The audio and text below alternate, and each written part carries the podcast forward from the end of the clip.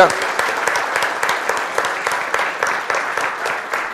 Deuteronomio capítulo 31, verso 7 en adelante. Recuerde que cuando empezamos originalmente eh, este mensaje usamos el verso 12 que le titulamos ¿Por qué congregamos? La razón por la cual venimos a la iglesia, la razón por la cual el Señor quiere que nos congreguemos, es el nombre del Señor. Pero hemos estado desarrollando un poquito así, según Dios nos ha ayudado, ciertos puntos. Y entonces habíamos terminado una parte importante sobre la vida de Josué. Y queremos seguir un poquito de ahí, dice la Biblia en el verso 7. Y llamó Moisés a Josué y le dio en presencia y le dijo en presencia de todo Israel, esfuérzate y anímate porque tú entrarás con este pueblo a la tierra que juró Jehová a sus padres que les daría y tú se las harás de dar. Y Jehová va delante de ti, él estará contigo, no te dejará ni te desamparará, no temas ni te intimide. Y escribió Moisés esta ley y la dio a los sacerdotes, hijos de Leví, que llevaban el arca del pacto de Jehová y de todos los ancianos de Israel. Y les mandó Moisés diciendo, a fin de cada siete años, en el año de la remisión, en la fiesta de los tabernáculos, cuando viniere todo Israel a presentarse delante de Jehová tu Dios en el lugar que le escogiere, leerás esta ley delante de todo Israel a oído de ellos. Y harás congregar al pueblo, varones y mujeres y niños y tus extranjeros que estuvieran en tus ciudades para que oigan y aprendan y teman a Jehová vuestro Dios y cuiden de cumplir todas las palabras de esta ley. Y los hijos de ellos que no supieron, oigan y aprendan a temer a Jehová vuestro Dios todos los días que vivieres sobre la tierra donde vais, pasando Jordán para tomar posesión de ella. Vamos aguantando ahí en el verso 13 porque es todo lo que hemos discutido, lo que hemos hablado, la importancia por la que congregamos para oír la palabra, estudiar la palabra, aprender a tener temor del Señor. Nuestros jóvenes, nuestros niños aprendan de la palabra del Señor, es muy importante. Pero habíamos hablado en el último mensaje de que Moisés, sabiendo que ya iba a partir a la presencia de Dios, que el Señor le había dicho que iba a morir, tenía que pasar ese cargo a otra persona. Es un poquito eh, inquietante porque el pueblo estaba acostumbrado a que Moisés sacara la cara por ello a cada rato. Ustedes que han leído la Biblia o han escuchado predicaciones, tienen que saber que mientras Moisés guiaba al pueblo por el desierto, cada vez que el pueblo se rebelaba, cada vez que el pueblo se, se, se hermano, y hacía cosas que Dios no quería que hicieran, Moisés era el que oraba a Dios para que Dios los perdonara. En una ocasión inclusive hubo una prueba que Dios le hizo a Moisés, una parte muy importante, porque en una ocasión el Señor le dice a Moisés, el pueblo se ha apartado, el pueblo ha pecado. Y el Señor le dijo a Moisés, ¿sabe qué, Moisés? Vamos a hacer una cosa. Déjame destruir a este pueblo y de ti yo hago una nación grande y poderosa. Es sorprendente porque sabemos que Dios lo puede hacer. Le hemos explicado un montón de veces que la Biblia dice que Dios multiplica fuerza al que no tiene. Y hemos aclarado que usted puede multiplicar de algo que usted tiene, pero de nada, solamente Dios puede hacerlo. Entonces, si Dios le dice a Moisés, de ti yo hago una nación más grande y más poderosa, es porque Dios lo podía hacer. Sin embargo, hermano, hay una parte aquí que se va desarrollando a través de los años, a través del tiempo, a través de la relación con Dios, a través de leer la Biblia, a través de congregar. No crea que la vida del cristianismo y relación con Dios de la noche a la mañana. Esto se va desarrollando gradualmente. Entonces, Moisés le contesta a Dios y le dice, mejor Borra a mí del libro de la vida, pero no los mata a ellos, porque van a decir los egipcios, para matarlos en el desierto los sacó. Entonces usted diría, wow, qué corazón el de Moisés. Eso era lo que quería ver Dios. Dios quería saber, ojo aquí, dónde estaba el corazón de Moisés. Porque si de algo sufre el ser humano, hermano, y esto yo lo veo a cada rato, y esto es en medio del pueblo cristiano, es de arrogancia, es de vanidad, es de orgullo. Amén. Yo le digo a la gente, usted siéntase orgulloso por los logros y los triunfos pero no sea un orgulloso. sentirse orgulloso es una cosa y ser orgulloso es otra. Porque cuando usted es un orgulloso o una orgullosa, usted mira a todo el mundo por encima del hombro. ¿Estamos aquí? De momento, como dijeron, ya dañó el mensaje y apenas comienza. Una cosa es yo sentirme contento por lo que hemos logrado y otra es creer que yo me merezco todo en la vida y que soy mejor que nadie. Entonces, cuando Dios le propone a Moisés ese plan, Dios lo que quiere ver es dónde está el corazón de Moisés. Entonces Dios vio que Moisés estaba dispuesto a perderlo de él con tal de que el pueblo fuese bendecido. Ese es el calibre de hombre que estaba al frente del pueblo israelita. Un hombre que estaba dispuesto a dejarlo de él con tal que ellos fuesen bendecidos. Claro, naturalmente eso era lo que Dios quería ver. Dios quería ver dónde estaba el corazón de ese hombre. Por ejemplo, hoy podría ser un día muy lindo para Dios ver dónde está nuestro corazón. Yo podría arriesgarme a decir, que la razón por la que ustedes están aquí hoy es porque sus corazones están delante de la presencia del Señor. Si usted se levantó de su cama hoy y vino a la iglesia es porque usted cree que Dios es lo suficiente, poderoso y digno de que nos levantemos y vengamos a la iglesia y le adoremos y le sirvamos. Entonces, si usted está aquí hoy es porque su corazón le está diciendo a Dios, no importa lo que pase afuera, yo he venido para adorarte y para darte honra porque entiendo que fuera de ti no hay nadie que pueda salvar y hacer algo por mi vida. Entonces puede ser que hoy el Espíritu Santo comience a moverse por la iglesia y comience a tocar nuestro corazoncito a ver cómo anda la situación. A ver si cuando vinimos a la iglesia lo primero que le dijimos al Señor fue, Señor, ¿sabe qué? Perdóname por las regadas que hice esta semana. ¿Cuánto las regaron esta semana? ¿Cuánto tuvieron un pensamiento malo en contra de alguien? Mm, aleluya. Usted, cuando le cortaron al frente en el camino, en el freeway, dijo, Señor, bendícelo, guárdalo y cuídalo. Los otros días, yo que soy el pastor, hermano, que se supone que es el santo de la iglesia, el santo problemático, lo que soy. Alguien, yo no sé qué hizo, y yo dije, pero mira este caballo lo que acaba de hacer. Y mi esposa me dice, bendícelo. Digo, ok. Señor, bendice a ese caballo por lo que acaba de hacer. Entonces, venimos a la iglesia y lo primero que tenemos que decirle al Señor, Señor, ¿sabe qué?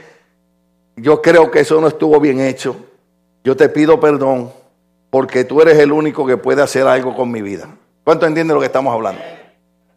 El pueblo estaba acostumbrado a que Moisés sacara la cara por ellos a cada rato. En mi país le dicen, eso es un mamey.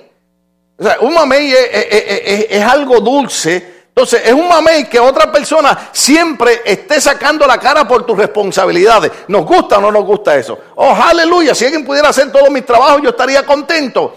Pero llega el momento en que Moisés le dice, el Señor me ha dicho que yo no voy a pasar este Jordán, el Señor me ha dicho que me voy a reunir con Aarón, que me voy a reunir con mi hermano, el Señor me ha dicho que voy a morir y yo no los voy a cruzar al frente.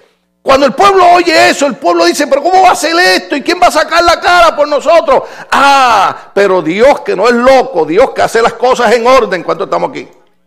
Lo que pasa es que nosotros queremos que Dios haga las cosas como nosotros pensamos que deben ser hechas, ¿sí? Muchas veces nosotros los cristianos cuando oramos a Dios, le decimos a Dios cómo Él tiene que hacer las cosas.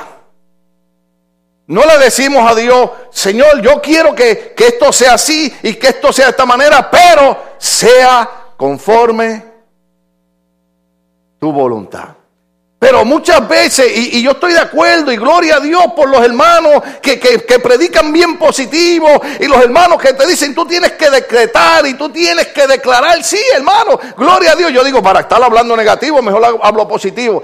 Pero déjame decirte algo, yo puedo decretar, yo puedo declarar lo que a mí me dé la gana, pero si la voluntad de Dios es otra, se va a hacer lo que Dios quiere y no lo que yo quiera. Oh, aleluya.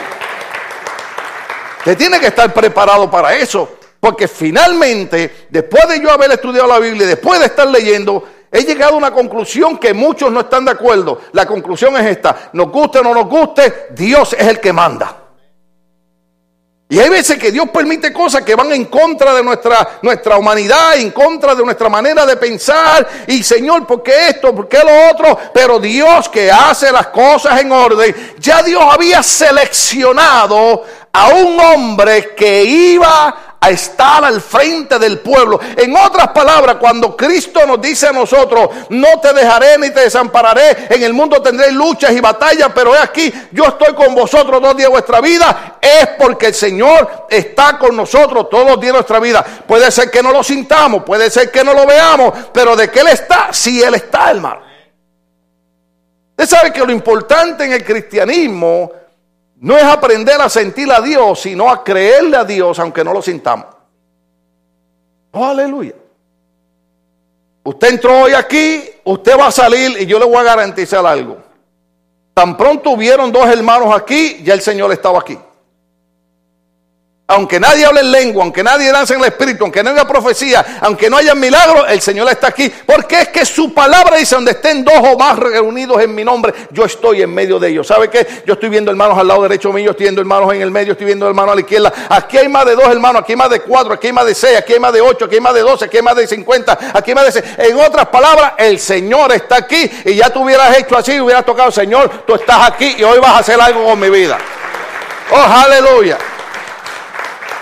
Se escoge un hombre que va a guiar al pueblo, pero no se escoge a cualquier hombre. ¿Recuerdan? Oh, aleluya. La obra de Dios, hermano, requiere de hombres que entiendan dos cosas. Número uno, que no es la fuerza de ellos lo que hace las cosas. Número dos, toda la gloria siempre es para el Señor. Yo hablaba con un pastor que estaba aquí reunido conmigo esta semana de una actividad muy grande que ellos van a hacer y yo le decía, mira hermano, después de tantos años todavía yo sigo creyendo que nada que yo haga debo procurar que se busque alguna gloria para mí porque Dios no comparte su gloria con nadie. Siempre que hagamos algo, siempre que nos movamos en algo, procuremos que lo hacemos porque queremos que Dios sea glorificado. Sí, sí, oh, dale el aplauso al Señor. Porque cuando nosotros hacemos algo y nos molesta y nos enoja que después no reconocieron lo que hicimos, estamos queriendo compartir la gloria con Dios. Ahora, cuando tú le das toda la gloria a Dios, Dios se encarga de reconocerte. Tú sabes, tú sabes que Dios se encarga de ensalzarnos cuando es su debido tiempo.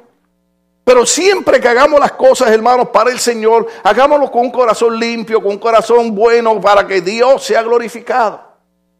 Usted sabe, uno de los versos más terribles eh, eh, eh, en la Biblia que por años yo he analizado y, y en estos días meditaba en él y decía, ay bendito Señor, pero es que tu palabra a veces es bien dura y bien difícil.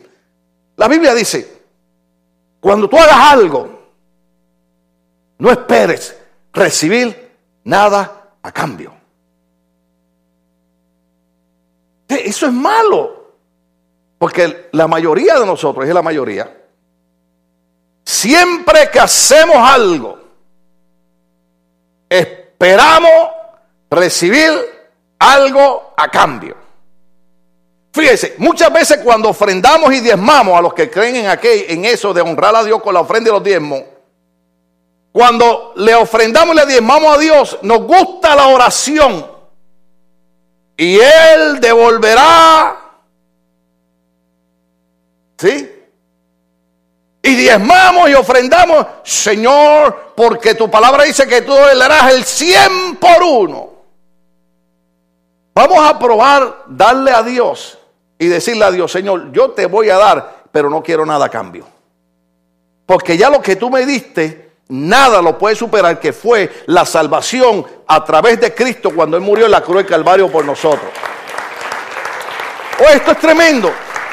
Entonces, no es cualquier hombre el que va a quedar al frente. El pueblo tal vez se sentiría desanimado, el pueblo tal vez se sentiría turbado, pero Moisés le garantiza algo. El hombre que voy a poner al frente no está puesto porque a mí me dio la gana. Ese es el hombre que Dios ha seleccionado, ese es el hombre que Dios ha marcado, ese es el hombre que Dios ha escogido y Él los va a llevar.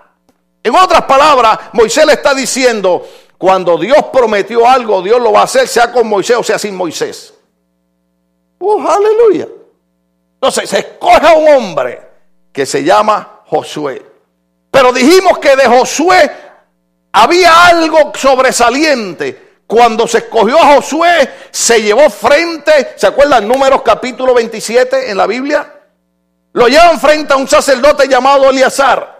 ¿Se acuerdan para qué lo llevaron frente al sacerdote Eleazar? Porque Josué tenía que tener la unción de Dios para poder guiar al pueblo. Decirte, la unción de Dios es necesaria en todo tipo de ministerio, inclusive hasta para limpiar la iglesia. Porque si tú tienes unción de Dios, tú vas a limpiar la iglesia con gozo. Ahora imagínate que tú vengas a limpiar la iglesia. Ay, yo no sé, estoy aquí, estos hermanos. Y tiraron el papel, y tiraron para acá. Mira, hermano, yo vine aquí los otros días y alguien dejó, no, iba a decir, pero mejor ni señalo para dónde fue. Fue para allá. Mire, encontré botellas de agua, encontré maquillaje. Eh, ¿De algún hermano? Que no le dé tiempo en su casa. Encontré cosas. Y yo digo, pero mira esto, Señor. Y empecé a recogerlo. ¿Sabe por qué? Porque aunque tenga la espalda rota, aunque casi no pueda caminar, cuando Dios te unge, tú sientes gozo hasta limpiando la iglesia. Amén. Ahora, no solamente este hombre va a tener la unción de Dios. Recuerde que hay algo que este hombre va a terminar y terminamos con Hechos capítulo 20. ¿Se acuerda cuando el apóstol Pablo decía, lo único que yo quiero es terminar esta carrera, es terminar este cargo con gozo? Oh, aleluya. Eso es una batalla terrible porque, porque el gozo es uno de los frutos del Espíritu Santo. Y si algo el enemigo siempre va a tratar de robarnos el gozo. Oh, aleluya. El diablo, el diablo a veces tiene más gozo que muchos hermanos. Porque cuando, cuando el diablo ve a los hermanos que vienen a la iglesia ¿y cuántos alaban a Dios? Amén. El diablo dice, oh, uh, así que me gusta verte. Pero cuando, cuando tú vienes a la iglesia y nadie sabe la semana que tú has tenido, solo Dios y tú sabes la semana que tú has tenido. Amén. Yo los veo aquí a todos ustedes. Por fuera se ven muy lindos. Alabado sea Cristo. Las hermanas muy bellas. Alabado sea el Señor. Pero yo no sé qué semana usted pasó. Pero cuando usted viene aquí y le dice al Señor, yo he pasado una semana terrible, yo he pasado una semana que no pensé que llegaba el domingo, pero a pesar de todas las batallas y todas las cosas con las que el enemigo me atacó, Jehová Dios de los ejércitos extendió su brazo de poder y me dijo, no es con espada ni es con espíritu, sino con mi espíritu, ha dicho el Señor. Si usted está aquí, usted está aquí con gozo, porque el gozo nos reanima, hermano. Usted no se da cuenta que cada domingo usted viene a la iglesia, usted lo que recibe es una inyección para vencer la siguiente semana. Y el otro domingo usted viene y Dios le mete otra inyección para vencer la otra semana. Y cuando usted viene a ver, pasa un mes, pasan seis meses, pasa un año. Y cuando usted mira para atrás pero tantas situaciones negativas que yo he pasado, sin embargo estoy en pie porque fueron situaciones eh, eh, negativas que tú pasaste. Pero la Biblia dice que el que está en nosotros es mayor que el que está en el mundo. Sea el nombre de Dios glorificado. Entonces, él decía, tengo que terminar este cargo con gozo, con alegría. Oh, aleluya. Déjeme decirle algo. Yo sé que aquí hay hermanos que no han desayunado, pero ¿cuántos desayunaron esta mañana? Sin miedo, sin miedo. Levante la mano. ¿Cuántos desayunaron? ¿Cuántos desayunaron? De 600 hermanos, 100 nada más desayunaron. Hay 500 espirituales que están en ayuno. Oh, aleluya. Ok. Los que no han desayunado, cuando termine el culto, ¿van a desayunar? Oh, aleluya. Entonces, no es motivo de gozo que esta mañana usted se pudo levantar y tenía para desayunar. Y no es motivo de gozo que no importa lo que esté pasando, usted está seguro que cuando termine el culto va a ir a desayunar. Oh, aleluya.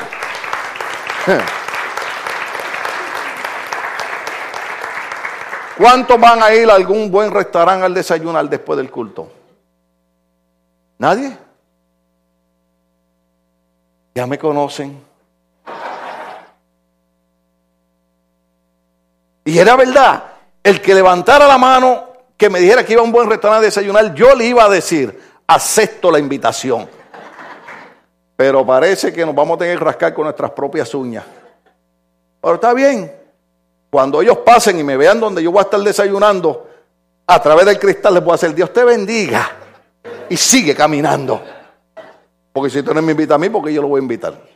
la idea es que cuando usted tiene gozo del Señor, Aunque hay luchas y hay batallas, el gozo del Espíritu Santo te da la fuerza para tú seguir caminando. Cuando el salmista David pecó en contra de Dios y se le ofrecieron a él ciertas cosas, él decía que mejor prefería que la mano de Dios cayera sobre él, porque lo único que él no quería perder era el gozo de la salvación. Tú puedes perder dinero, tú puedes perder casa, tú puedes perder carro, pero si tú tienes el gozo de la salvación, tú vuelves y recuperas todo, hermano porque el gozo es, una maquinaria que te hace seguir hacia adelante, conquistando y triunfando. Por eso el hombre que va a estar al frente tiene que ser un hombre que tenga unción y que tenga gozo. Libro de Éxodo, capítulo 17. Oh, aleluya. Y ya mismo terminamos Deuteronomio. ¿Están ahí? Déjeme yo buscarlo acá entonces. Alabado sea el Señor. Porque aquí hay algo interesante en este hombre que va a cruzar al pueblo hacia adelante. ¿Están conmigo ya en Éxodo capítulo 17? Vea el verso, vea el verso número 9. Y dijo Moisés a quién? A Josué. Dijo Moisés a Josué, escógenos varones y sal a pelear contra Malek. Mañana yo estaré sobre la cumbre del collado y la vara de Dios en mi mano.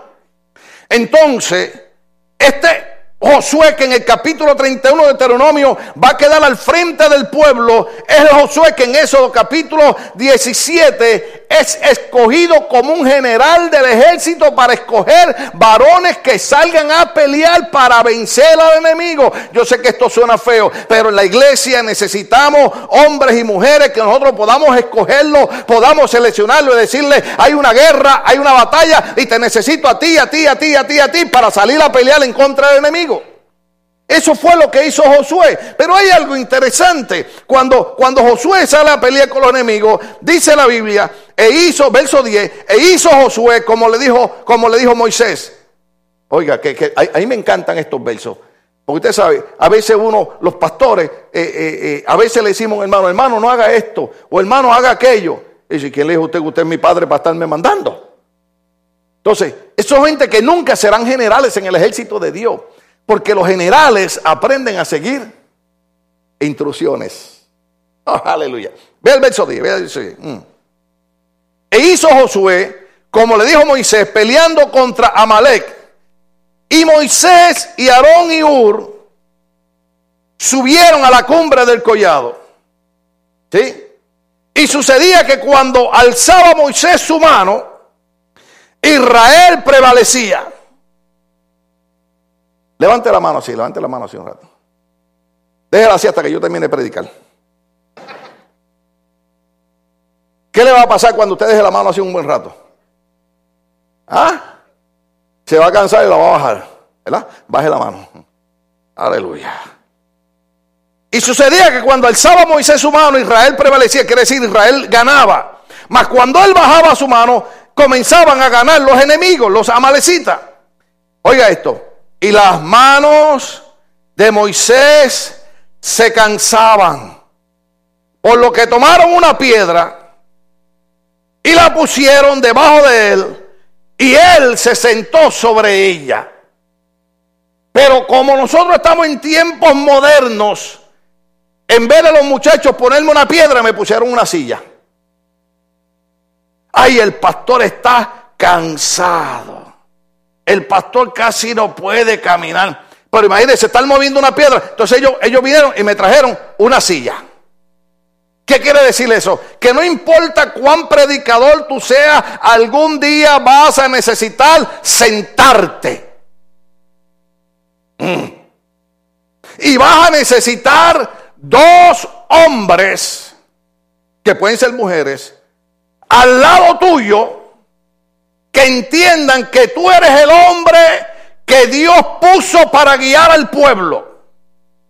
Y que ahora que tú estás cansado, no están ahí para criticarte, para decir se le acabó la unción, se le acabó el poder, se le acabó la gracia de Dios, sino que ellos dijeron, aunque esté cansado, la unción de Dios, la gracia de Dios, el poder de Dios sigue estando sobre él. Eso lo enseñó David. Cuando David está metido en una cueva, huyendo de Saúl que lo estaba persiguiendo, Saúl entra a la cueva, hace una necesidad fisiológica. Uno de los hombres que está con David le dice, ahí está, Dios lo entregó en tus manos, mátalo. Y David dijo, líbreme el Señor de yo tocar y poner mi mano sobre el ungido de Jehová. Porque David entendía que aunque Saúl estaba en problemas, Dios lo había ungido. Esta gente entendía, Moisés está cansado, Moisés necesita sentarse, no ha dejado de ser el gran Moisés, simple y sencillamente necesita sentarse sobre la roca. Pero no solamente sobre la roca, Moisés necesita levantar los brazos. ¿Cuántas veces usted ha escuchado eso?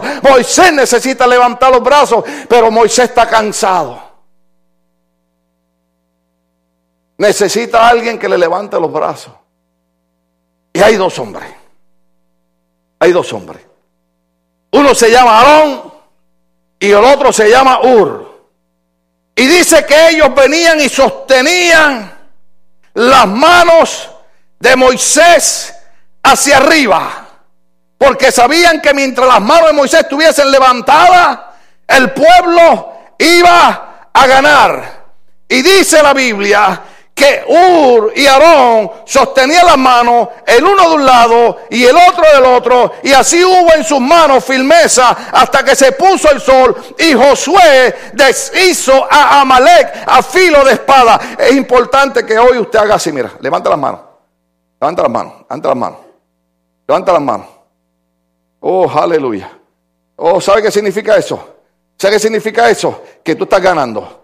¿Sabe qué significa eso? Que tú estás ganando. ¿Sabe qué significa eso? Que tú estás ganando. Que el enemigo está siendo derrotado. Cuando el pueblo levanta las manos, cuando el pueblo le dice, Señor, no importa con lo que el enemigo ha tirado, no importa lo que le ha venido, yo levanto mis manos, yo glorifico tu nombre, porque la victoria es mía, porque el que está en mí es mayor que el que está en el mundo. Bendito sea el Señor. Hoy yo levanto mis manos y declaro que el enemigo está derrotado. Y Josué hizo, hermano, pedazo al enemigo. ¿Sabe qué significa eso? Oh, aleluya. No importa con cuánto dolor tú camines, no importa con cuántos problemas tú tengas, la unción que Dios te ha dado, nadie te la puede quitar. Nadie te puede quitar eso. Nosotros tenemos que aprender a mirar a través del ojo espiritual. Hay veces que Dios permite ciertas cosas. Por ejemplo, Moisés se cansó. ¿Qué indica eso? Que el único poderoso, el único que no se cansa es Dios. Porque si Dios no permite que Moisés se canse, la gente iba a idolatrar a Moisés. ¿Usted sabía eso? Hay un hombre que yo he hablado muchas veces de él, no sé si debo mencionar su nombre, pero se llamaba William Marion Braham. Ese hombre de Dios lo usaba de una manera tan poderosa que la gente prácticamente comenzó a idolatrarlo. Porque ese hombre, cuando daba campaña y se separaba en el altar, la gente de momento no lo veía en lo que veían era una columna de fuego, literalmente, una columna de fuego. Y la gente decía, este es el Elías prometido, este es el Elías que la Biblia dice que había de venir antes de los acontecimientos grandes. Y cuando el Señor vio que la gente estaba quitando la mirada de Cristo y la estaban poniendo en Él, un diciembre 25, si no me equivoco, Él venía de una grande campaña. Y un hombre que venía embriagado en un camión embistió su carro de frente y el poderoso hombre de Dios que hacía milagros en el nombre de Jesús partió a la presencia de Dios. ¿Sabe por qué? Porque cuando nosotros quitamos la mirada de Cristo y la ponemos los hombres, Dios tiene que hacerle entender al pueblo que los hombres son solamente instrumentos, vasos, herramientas en las manos de Dios y que cualquier cosa que acontezca, toda la gloria es exclusiva del Señor. Amén. Deuteronomio capítulo 31, vamos para ahí, tenemos que terminar esto hoy, alabado sea el Señor. Deuteronomio, capítulo 31, ocurrieron cosas muy lindas. Algo que el Señor mandó hacer fue que esa ley que se le entregó, vea el verso 9, y escribió Moisés esta ley, la dio a los sacerdotes hijos de Leví, que llevaban el arca del pacto de Jehová, y a todos los ancianos de Israel, y les mandó diciendo, a fin de cada siete años, en el año de la remisión, en la fiesta de los tabernáculos, oh aleluya, cada siete años, todo el pueblo se tenía que reunir para que se leyera toda la ley, hermano. No era cuestión de 30 minutos, 40 minutos como hacemos aquí. Era leer toda la ley que Moisés había escrito. Cada siete años. Pero es algo importante que usted y yo tenemos que entender. Eso se hacía en el año de la remisión. Cada siete años al pueblo se le perdonaban todas sus deudas. O sea, si usted había agarrado prestado, si usted, eh, eh, no importase lo que fuera, cada siete años, el año de la remisión, el año de redimir, el año de, de borrar, el año de quitar, cada siete años se manifestaba eso. Si tú me debías a mí 10 mil dólares, no piense que se lo voy a prestar. Al cabo de siete años, yo te tenía que decir, tu deuda está perdonada. No me debes 10 mil dólares. Eso es lo que está pasando. Cada siete años el Señor le decía, tienen que volver a leer mi ley porque tienen que recordar lo que no solamente yo he mandado a hacer, sino lo que yo estoy haciendo por ustedes. El año de la remisión es importante porque acuérdese que ahí está Cristo reflejado. El año de la remisión indica que usted y yo vivíamos marcados bajo la condenación del pecado, pero un día Jesucristo vino y murió por nosotros en la cruz del Calvario. ¿Sabe qué dice la Biblia? Que Él nos redimió de todo pecado ¿Sabe lo que significa eso? Ojo aquí, ojo aquí, para aquellos que vinieron hoy sintiéndose mal delante del Señor, para aquellos que vinieron hoy diciendo, ay Señor, tú sabes, el pastor no sabe, nadie sabe, pero tú sabes que yo hice esto esta semana. Ay Señor, que yo hago. Pero déjame decirte, entraste hoy a escuchar que Dios es un Dios que redime, Dios es un Dios que no solamente cubre los pecados, sino que Dios es un Dios que coge los pecados, oiga hermano, y los elimina, los borra. Cuando la sangre de Cristo cae sobre nosotros, toda nuestra falta, todos otros pecados son borrados. Cuando Dios nos mira, nos ve redimidos por la sangre de Cristo. En otras palabras, no debemos nada al Señor. No le debemos nada. La sangre de Cristo nos redimió. Y eso es importante entenderlo. Yo estaba visitando a alguien, una persona que está cruzando una batalla con un cáncer. Y cuando mi esposa y yo estábamos allí, esta persona lo dijo, vino una persona de la iglesia aquí y me dijo que la cuestión por la que yo tengo este cáncer y estoy cruzando por esto es porque me descuidé y la mano de Dios cayó sobre mi vida. Imagínese que usted está enfermo y yo voy a decirle que usted está enfermo porque se descuidó y la mano de Dios está cayendo en juicio sobre usted. Déjame decirte algo. La palabra evangelio significa buenas noticias. Y la buenas nuevas es esta, que nosotros con nuestra fuerza no podemos lograrlo, nosotros con nuestra habilidad no podemos lograrlo, nosotros con nuestra inteligencia no podemos lograrlo, pero Dios a través de Jesucristo, por la sangre vertida en la cruz del Calvario, Él sí pudo lograrlo y Él borró todos nuestros pecados, nos redimió completamente. Déjeme si usted puede entender esto remisión quiere decir que tus deudas son pagadas, borradas, quitadas. Cristo pagó la deuda por nuestros pecados. Jesucristo nos redime. Por eso es que el diablo es experto en todos los días estar martillando nuestra mente acusación, acusación, condenación, condenación, hasta que usted entienda que se le mandó diciendo al fin de cada siete años, en el año de la remisión, en la fiesta de los tabernáculos. Yo sé que usted sabe más que yo eso, ¿se acuerda, ¿se la fiesta de los tabernáculos? Porque aquí hay algo importante. Yo sé que Dios me redimió. Pero usted sabe, la fiesta de los tabernáculos, la fiesta de, de las cabañas, cuando nosotros fuimos a Israel, nos sorprendimos que caímos en esa época. Y yo pasé por unos lugares que había unos edificios, unos, unos condominios hermosos. Sin embargo, habían familias afuera con, eh, madera y ramas de palma comiendo afuera de sus buenas casas. ¿Sabe lo que estaban haciendo? Recordando las fiestas de las cabañas, de los tabernáculos, recordando que un día ellos no tuvieron nada.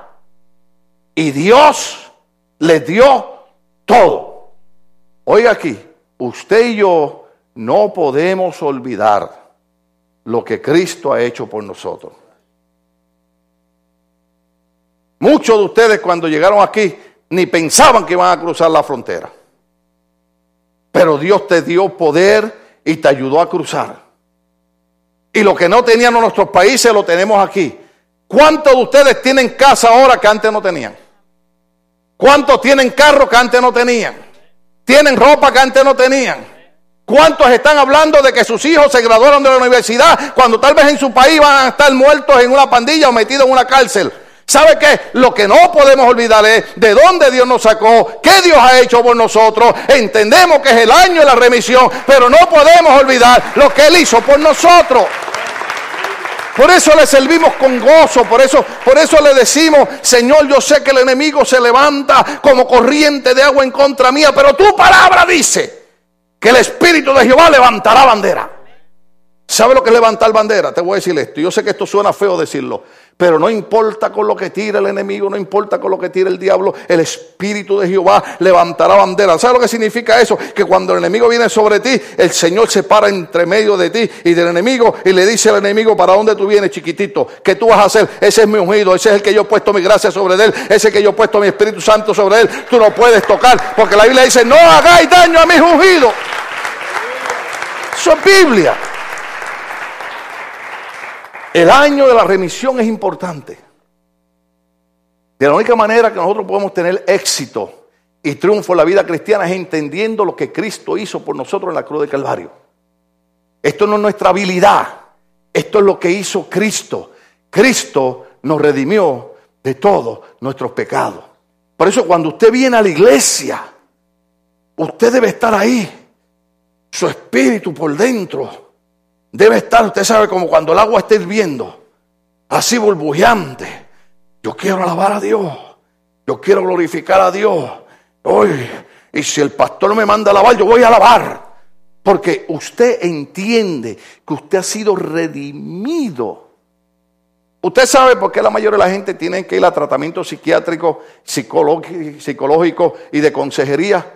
Cuando usted busca, la mayoría de ellos se sienten acusados en algo. Oh, aleluya. Le voy a adelantar toda la terapia.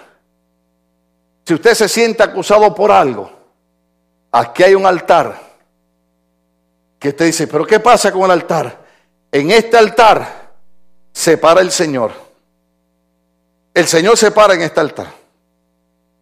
Y cuando tú vienes con esa acusación y tú vienes con eso que agobia tu mente, que agobia tu alma, el Señor te dice, yo te perdono, vete y no peques más, porque estamos en el año de la remisión, en el año que el Señor ha redimido y ha borrado todos nuestros pecados.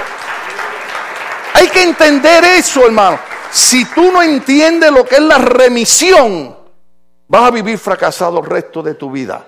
Pero cuando tú entiendes lo que Cristo ha hecho por nosotros en la cruz del Calvario. Cuando tú entiendes que esa sangre nos redime de todo pecado. Por eso yo cuando jovencito me encantaba. Yo sé que ahora estamos muy modernos, ahora todo tiene que ser música moderna. Pero en aquellos años solamente cantábamos. Yo sé que fue la sangre, yo sé que fue la sangre la que me redimió a mí. Yo ciego fui, mas por la sangre vi. Por ella redimido fui. La sangre de Cristo nos redime de todo pecado.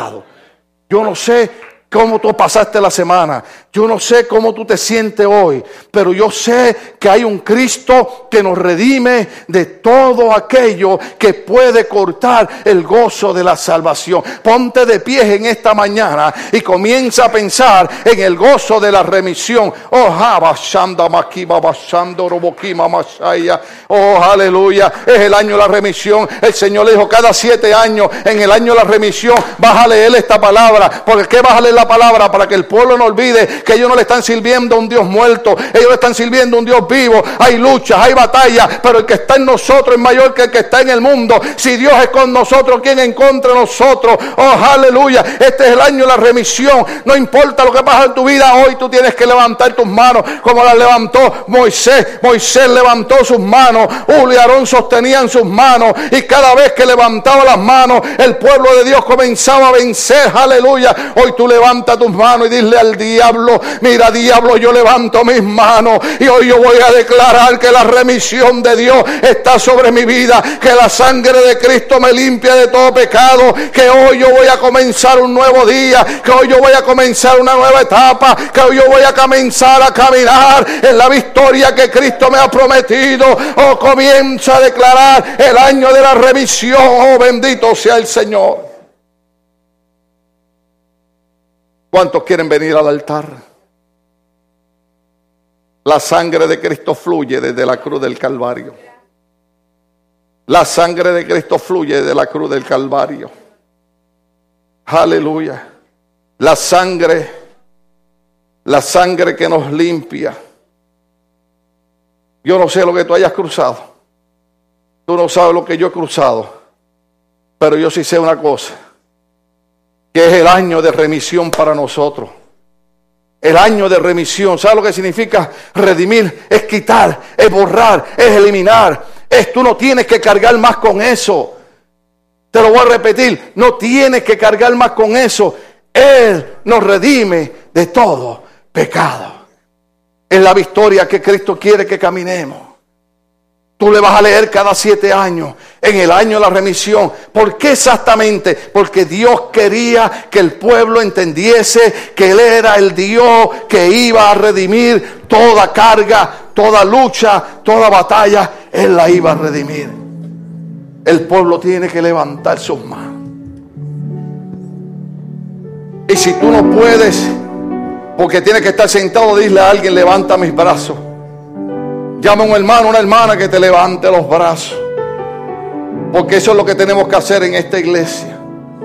Ayudarnos a levantarnos los brazos los unos a los otros. Podemos criticar, pero con criticar no ganamos nada. Podemos condenar, con condenar no ganamos nada. Podemos hablar, con hablar no ganamos nada. Pero podemos levantarle los brazos a los hermanos y cuando levantamos los brazos a los hermanos comenzamos a ganar la batalla. Cuando levantamos los brazos de los hermanos el enemigo tiene que huir porque entendemos que esto es una iglesia que está bajo la remisión del Señor Jesucristo. Oh, aleluya.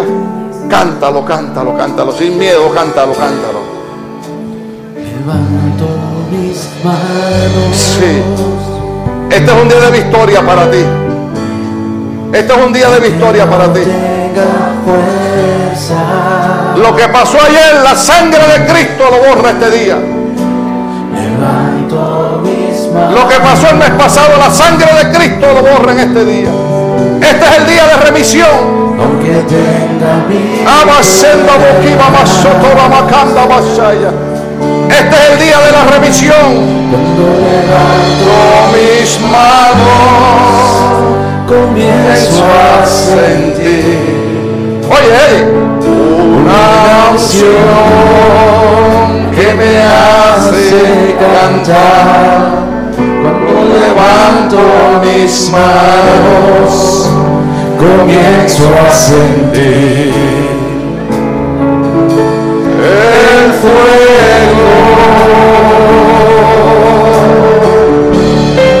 Cuando levanto mis manos, mis cargas se van.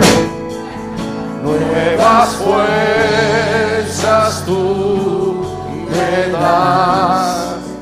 Todo esto es posible. Todo esto es posible cuando levanto Haz como hizo Moisés, levanta las manos. Este es el día de revisión. Este es el día de revisión. Este es el día que el Espíritu Santo toca nuestras vidas.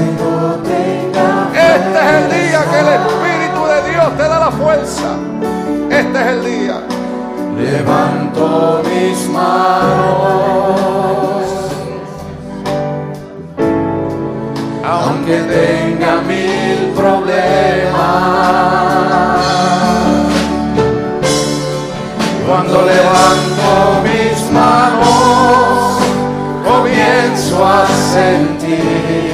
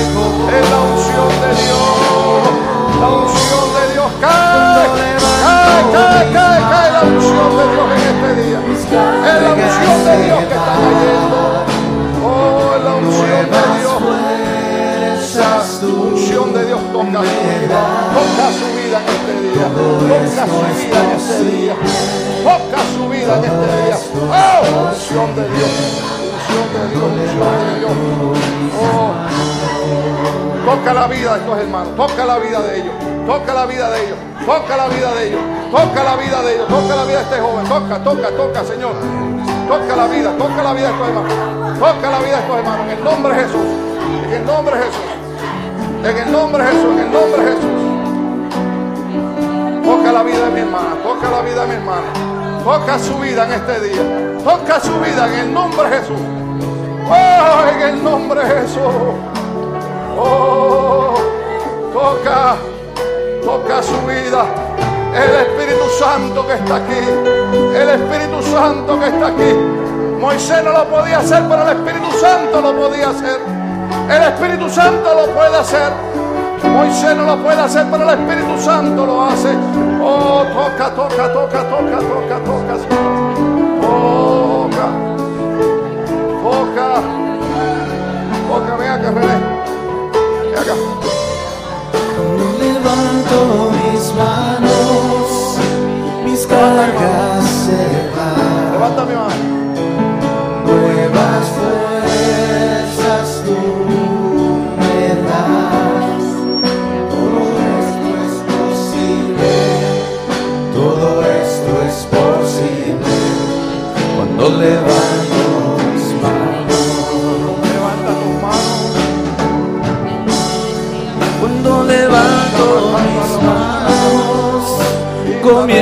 comienzo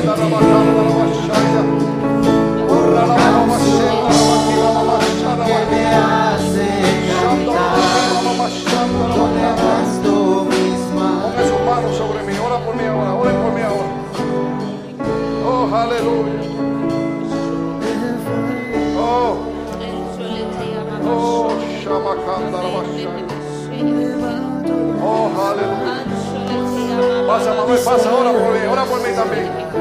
Oh, hay una unción de Dios. Hay una unción. Hay una unción. Pasa, Mario. Pasa para acá. Ora por mí. Levanta, levanta las manos, levante las manos, levante las manos. Oh, aleluya. Oh, Señor, en el nombre de Jesús de Nazaret, le creemos a tu palabra. Le creemos a tu promesa, mi Dios. Oh. Ramaqueo Monzo, Requia Mansa, Camaía la. Aleluya. Kio Monto, Robo y Kia Mansa, que Ramante, Robo y Kia la Basea. Está escrito que el que comenzó la buena obra la perfeccionará. Ama y que. Amanso robo y kia manso robo sea la ama en el nombre de Jesús, en el nombre de Jesús, en el nombre. En el nombre de Jesús, en el nombre de Jesús, en el nombre de Jesús.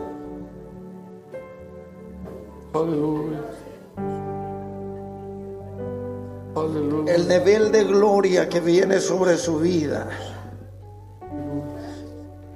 es el nivel de gloria que estuvo en Josué. Porque Moisés fue quien recibió las promesas, pero Josué fue quien las conquistó. Erramanso robo y lama y kelto robo sí lama. Se ha hecho en el nombre de Jesús, en el nombre de Jesús, en el nombre de Jesús, Damos gracias y declaramos el día de remisión en nuestras vidas. Sí, Somos redimidos de toda enfermedad. Somos redimidos de toda opresión. Somos redimidos de todo pecado. Somos redimidos de todo mal. Somos redimidos de todo lo que el enemigo le ha quitado. Somos redimidos. Somos redimidos. Somos redimidos de toda enfermedad. Toda enfermedad se va en este día. Todo mal se va en el nombre de Jesús. Somos redimidos. Es el día de la remisión. Aleluya. Aleluya. Te damos la gloria y te damos la honra, Señor. En el nombre de Jesús. Aleluya. Oh, aleluya. Gloria a Dios. Yo no sé si usted está viviendo estos momentos, si su mente está captando la seriedad, la sublimidad de parte del Señor que está en medio de nosotros, está aquí, está en los salones, está allá atrás, está en todo lugar al mismo tiempo. Y es la gloria de Dios, la gloria de Dios, la gloria y la gracia de Dios. manos sobre vaso tuyo. En el nombre de Jesús. Yo no sé si usted ha entendido simbólicamente Aleluya. que cuando nosotros nos rendimos a Él, Aleluya. cuando nosotros alzamos nuestras manos a Él, es que entonces Él prevalece a través de nosotros. Es que entonces nosotros alcanzamos y conquistamos la, la- la colina, la, la montaña, que nosotros podemos atravesar por ese mar en seco. Yo no sé si usted conforme pasan los años, se acostumbra solamente a lo que está viviendo. O si a través que traspasan los años usted quiere conquistar más. Si usted quiere arrebatar lo que el diablo le ha quitado. Si usted quiere alcanzar y adquirir más de lo que usted todavía puede obtener, porque lo que Dios quiere para usted no importa la edad, no importa si está pequeño, no importa si su cabello se le ha caído, se le ha tornado blanco, lo que Dios quiere para usted es para que usted lo conquiste, para que usted lo adquiera, para que usted diga, Señor, yo voy a pelear por lo que es mío, no para matar a nadie, sino para deshacer las obras del enemigo. Para deshacer, That's right. deshacer. Come on. Porque el enemigo no se cansa. Nosotros nos cansamos porque estamos en un cuerpo humano, ¿verdad? Aleluya. Estamos en un cuerpo que desafortunadamente hay momentos en los que tenemos que tirarnos a descansar. Aleluya. Momentos, Aleluya. pero no todo el tiempo. Aleluya. No todo el tiempo. Aleluya. Cuando nosotros Aleluya. llegamos a este lugar, Aleluya. que esas puertas se abrieron para Ministerio Logos. Hace ya fácilmente 20 años. 20 años en los que hemos visto. Y hemos alcanzado triunfos y victorias. Pero todavía hay muchas que alcanzar. Todavía hay mucho que caminar. Y Dios permite que nuestro calzado La llama de fuego está sobre ella, mira. nuestro calzado no se desgaste, Ukamasha. que nuestra ropa, Oshamakato. que nuestra ropa no se deshaga, roboshindaramakiba. porque la gloria de Oh, Dios, la gloria de Dios. Que ha prometido estar con nosotros en las buenas y en las malas, la gloria de Dios que ha estado con nosotros a Ah, través de los años no se ha cortado, no se ha secado. La fuente sigue fluyendo, sigue fluyendo. Y esto es para los que quieran venir a tomar de ella. Dios no hace acepción de personas. Dios no hace, Dios no discrimina. Nosotros mismos nos discriminamos. Nosotros mismos donde tenemos o nos aguantamos o pensamos que nuestra época ya pasó, que nuestra época ya terminó. Aleluya. Aleluya. Aleluya. Para algunos puede ser que su época esté comenzando. Aleluya. Aleluya. Para algunos de ustedes puede pensar Aleluya. de que su tren ya llegó Aleluya. y que usted se va a subir a ese tren y va a comenzar a pasar por tantos lugares tan bellos. ¿A quién le gusta viajar? Aleluya. Qué bueno que hay algunos aquí que le gusta viajar. ¿Y usted por qué usted viaja? Porque le gusta conocer los lugares, le gusta conocer las culturas, le gusta ver cosas nuevas. Aleluya. Pues yo te invito el día de hoy que te subas al tren. Al tren que nos va a llevar a diferentes lugares. Al tren que nos va a llevar donde dice la palabra a un lugar que fluye leche y miel. Donde las promesas de Dios están. Pero ¿sabes qué tuvo que hacer el pueblo? ¿Qué predicó el pastor hoy? Josué tuvo que pelear. Tuvo que pelear. O sea que las cosas no es siempre dadas como en una bandeja de oro. Tenemos que pelear por ellas. Tenemos que luchar por ellas. Porque ¿sabe qué? Mm. Dios te lo quiere dar, pero tú lo tienes que querer. ¿Cuántos de ustedes le gustaron los zapatos del pastor? Nadie, menos mal porque iba a preguntar que cuánto lo querían. So, menos mal que a nadie le gustaron los zapatos del pastor. Pero gracias a Dios, gracias a Dios por el hombre que Dios ha puesto sobre esta iglesia. Un hombre que si usted no vio el milagro de hoy, que si usted no estaba brincando, yo quería brincar, quería saltar de ver la gloria de Dios moverse y poner de su dignidad sobre los hombres y mujeres que pasaron a este frente por medio de este hombre que dijo, Señor, yo estoy y alzo mis manos porque quiero que este pueblo triunfe, triunfe y que pueda prevalecer por años y años hasta que tú regreses.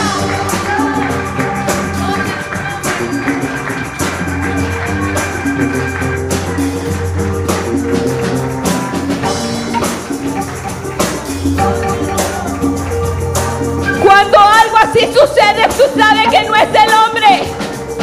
Cuando algo así sucede, usted sabe que no ha sido los hijos de Asaf ministrando en la música para que usted se le paren los pelitos, sino que es la gloria de Dios.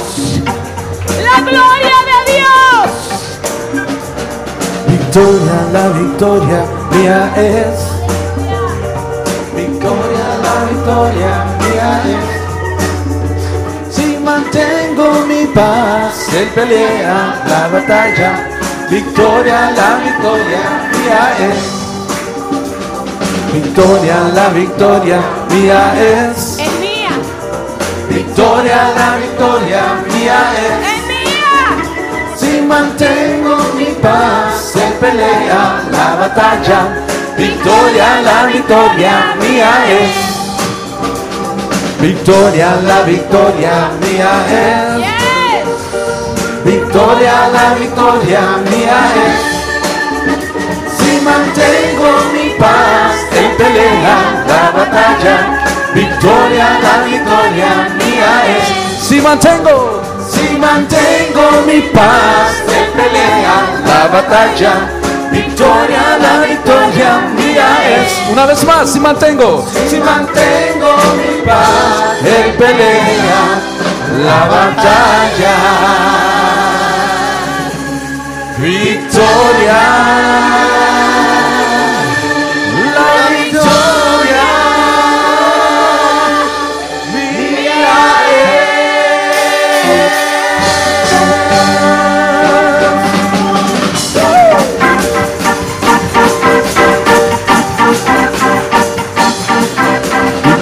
la victoria mía es. Victoria, la victoria mía es. Mantengo mi paz en pelea la batalla, victoria, la victoria mía es. Victoria, la victoria mía es. Victoria, la victoria mía es. Si mantengo mi paz en pelea la batalla, victoria, la victoria mía es. Mira lo que hizo Dios. Mira lo que hizo Dios. Sanó mi cuerpo, tocó mi mente, me salvó justo a tiempo yo le alabaré. Es el mismo de ayer, le alabaremos, mira lo que hizo Dios. Mira lo que hizo Dios, mira lo que hizo Dios sano mi cuerpo, tocó mi mente, me salvó. Justo a tiempo yo le alabaré. Es el mismo de ayer. Te alabaremos, mira lo que hizo Dios.